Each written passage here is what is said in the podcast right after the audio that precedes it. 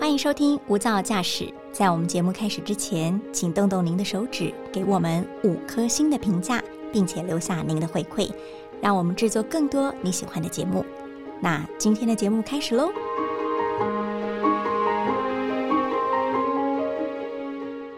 一场公益的音乐表演，让一位夜市摆摊的老板收了自己的工作，收了自己的摊位，带着陶笛走进了糖宝宝的世界。教音乐一教十八年，才知道里头是千难万难。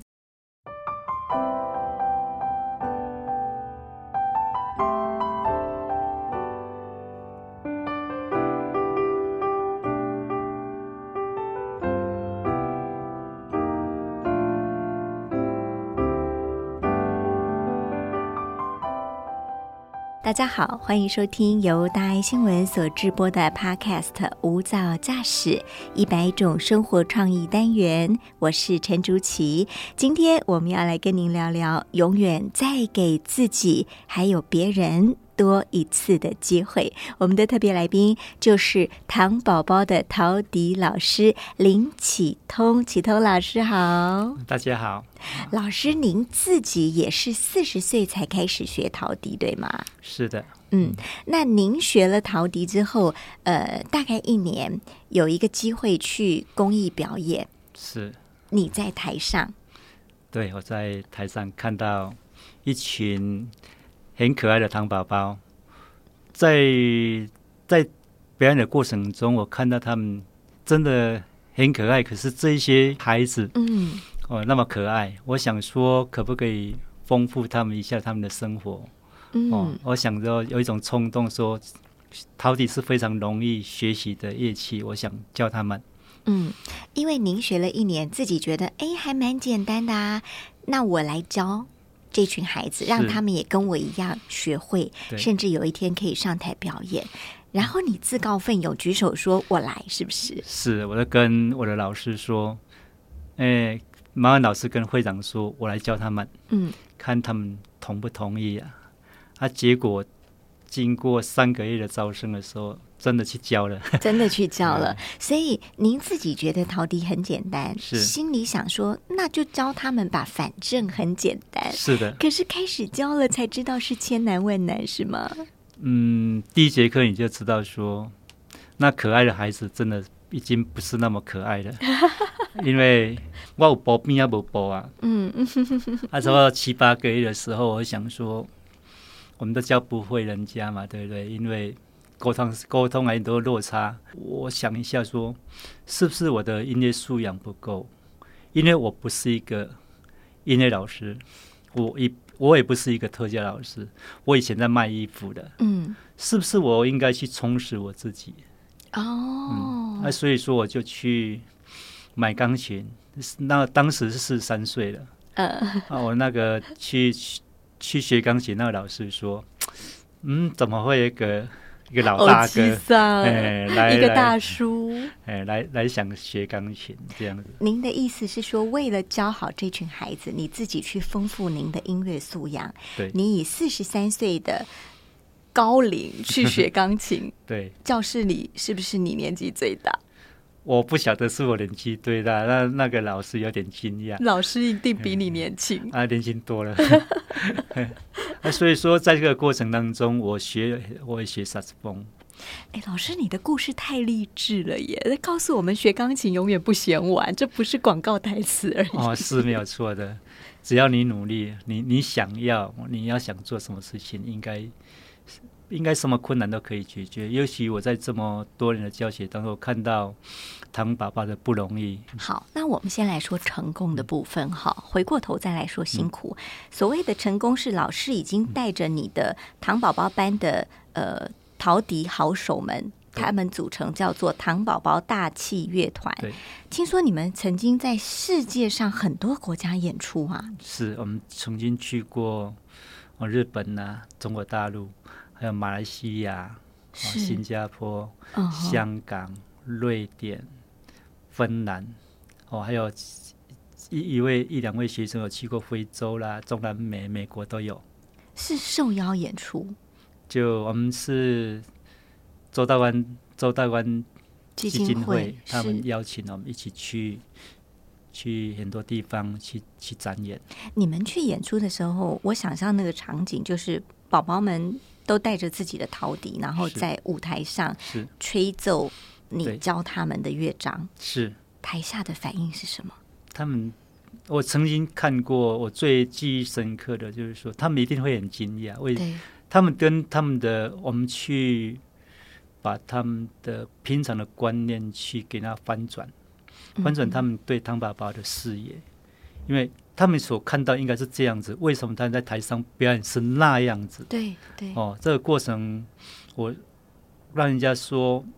诶，怎么会跟我想象中的不不一样的？我心曾里一经直觉在得怎么可哎能？对，在香港有一个，我去香港逃离节的时候遇到一个大陆老师，他说他在中国，他想教他这些这些身心障碍的孩子吹陶笛，可是他们有的老师说：“哎，不用教了，不可能，嗯，做不到的。嗯嗯哦，所以说他很气馁，说他这这一直照相，他他一直找我说我要录回去给那些老师看，嗯，嗯人有无限可能。嗯是是是，所以呃，这样的演出会不会让很多家里有糖宝宝的家长也受到鼓舞？是没有错。我们最近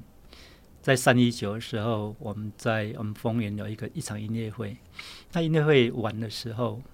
就很多家长说：“老师，你有在开课吗？”嗯，哦，那一场我我我很多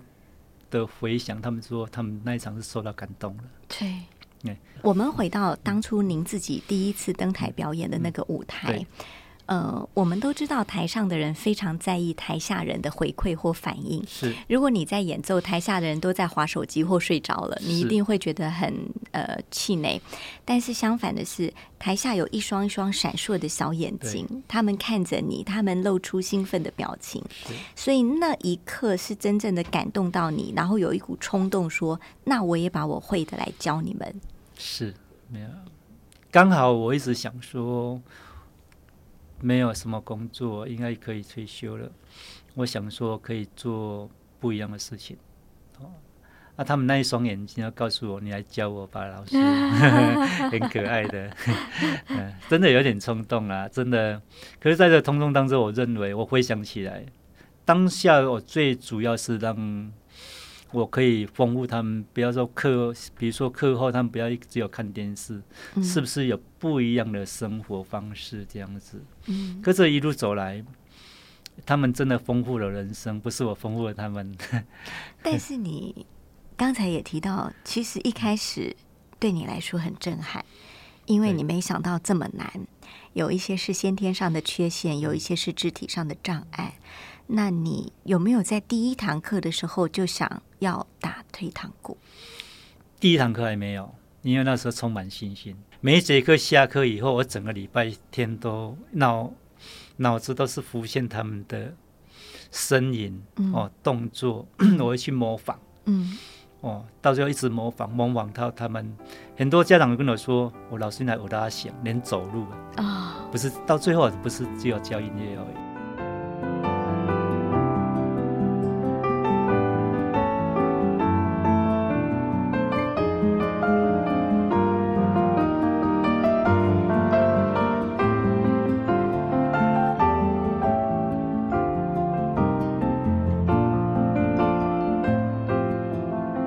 哇，老师你是你是很好的很好的老师哎，很好的教育家哎，因没有为没你有你不没有是不是教他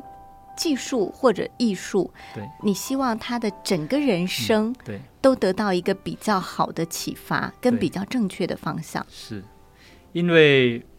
我以前都跟 s- 跟嗯家长说，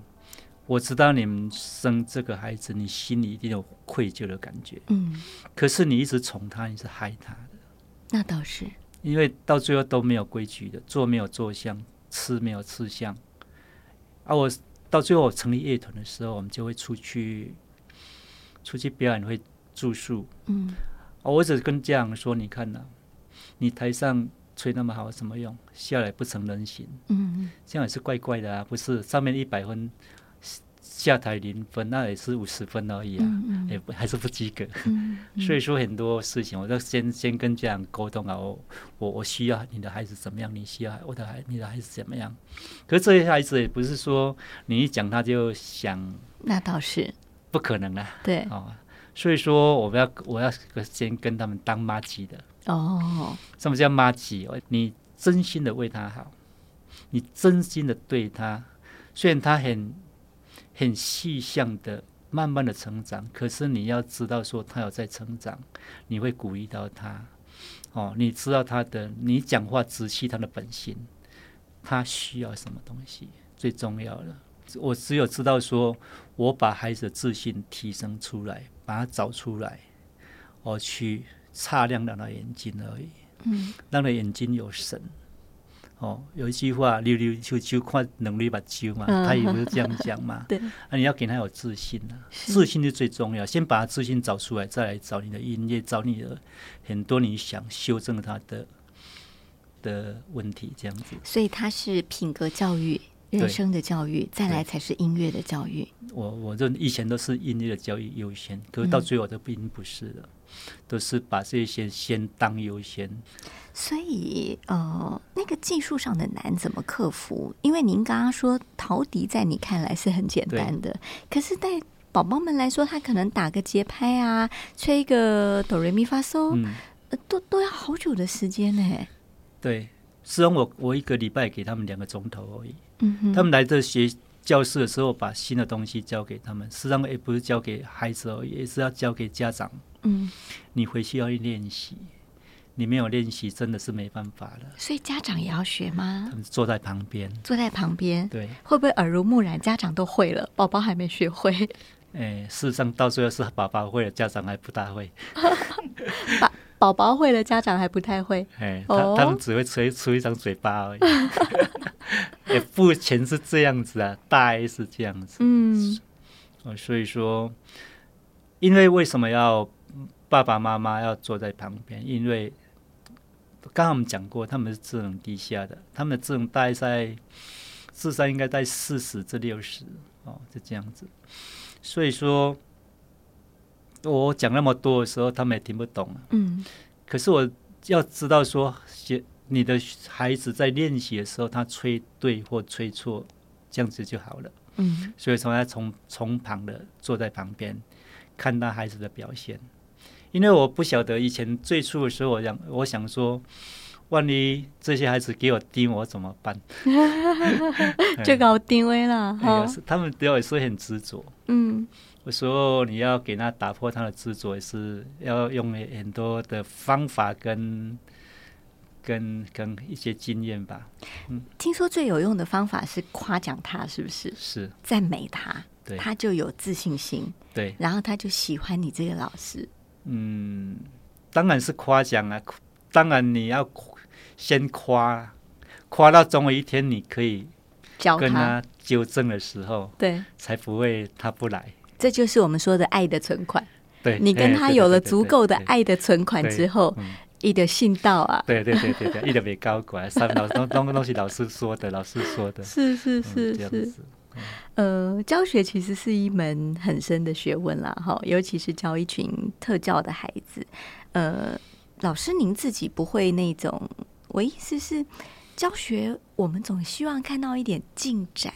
一点成果。嗯。但是屡教不会，或者一个那么简单的东西要教很久的时候，你如何克服自己心中那种气馁？最初的时候，我也是只有想教他们音乐的时候，就音乐教完就回去了，音乐教完就回去了。可是隔个礼拜你再去的时候，他们是没有进展的。嗯，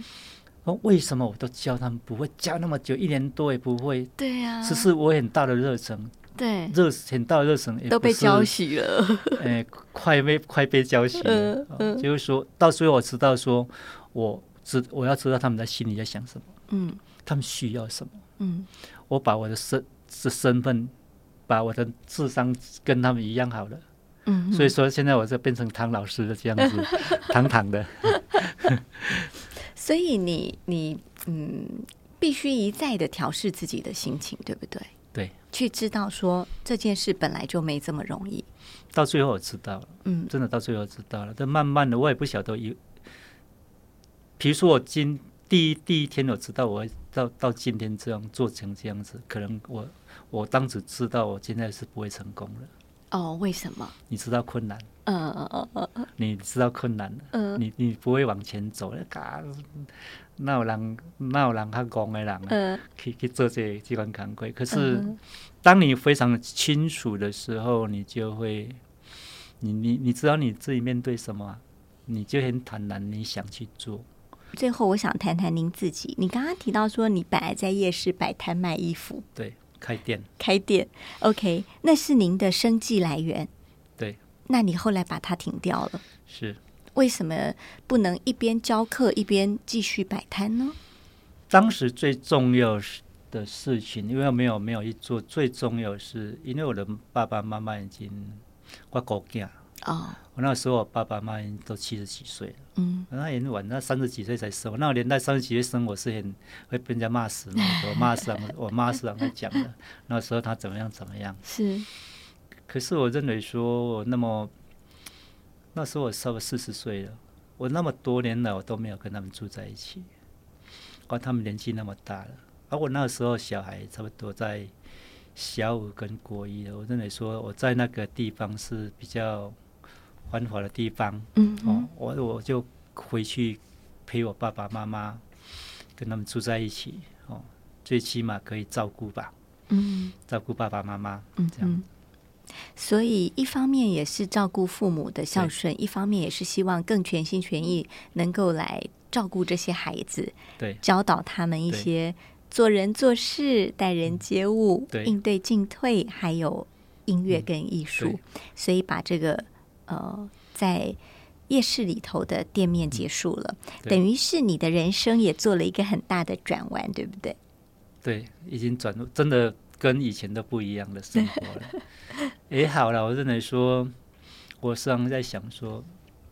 我看到很多有钱人。跟比较生活不要不能说很平庸了，好了，都吃一碗饭了，那饭也没有多吃几口，嗯很简单的，吃饭比较简单，嗯啊，做不一样的事情比较比较困难吧？嗯，也可能比较让自己人生有一点意义。对，比较有充实。嗯我时常跟跟朋友说，比如说有那个审判吧，哦，那我回去，比如我上天堂，审判官问我说，你在在你的人生中做过什么好事没有？那我可以跟他大声说，我曾经教过唐爸爸， 我是唐老对哎师，我是唐老师，对对，呃，这是生命中很重要的足迹跟印记。对也是人们常说的，一辈子回头看会想起来也会微笑的一件事情。是，呃，虽然启通老师改变了自己生命的轨道，但是他刚刚也提到了，在他面对这群孩子的时候，他觉得收获最大的是自己。这也就应验了我们常常说的“施比受更有福”。当你面对很困难的一群人或者自己难关的时候，别忘了跟我们的林启通老师一样，多给自己还有别人一次机会。非常谢谢您收听今天的一百种生活创意。无噪驾驶，我们下次见，谢谢老师，谢谢谢谢大家。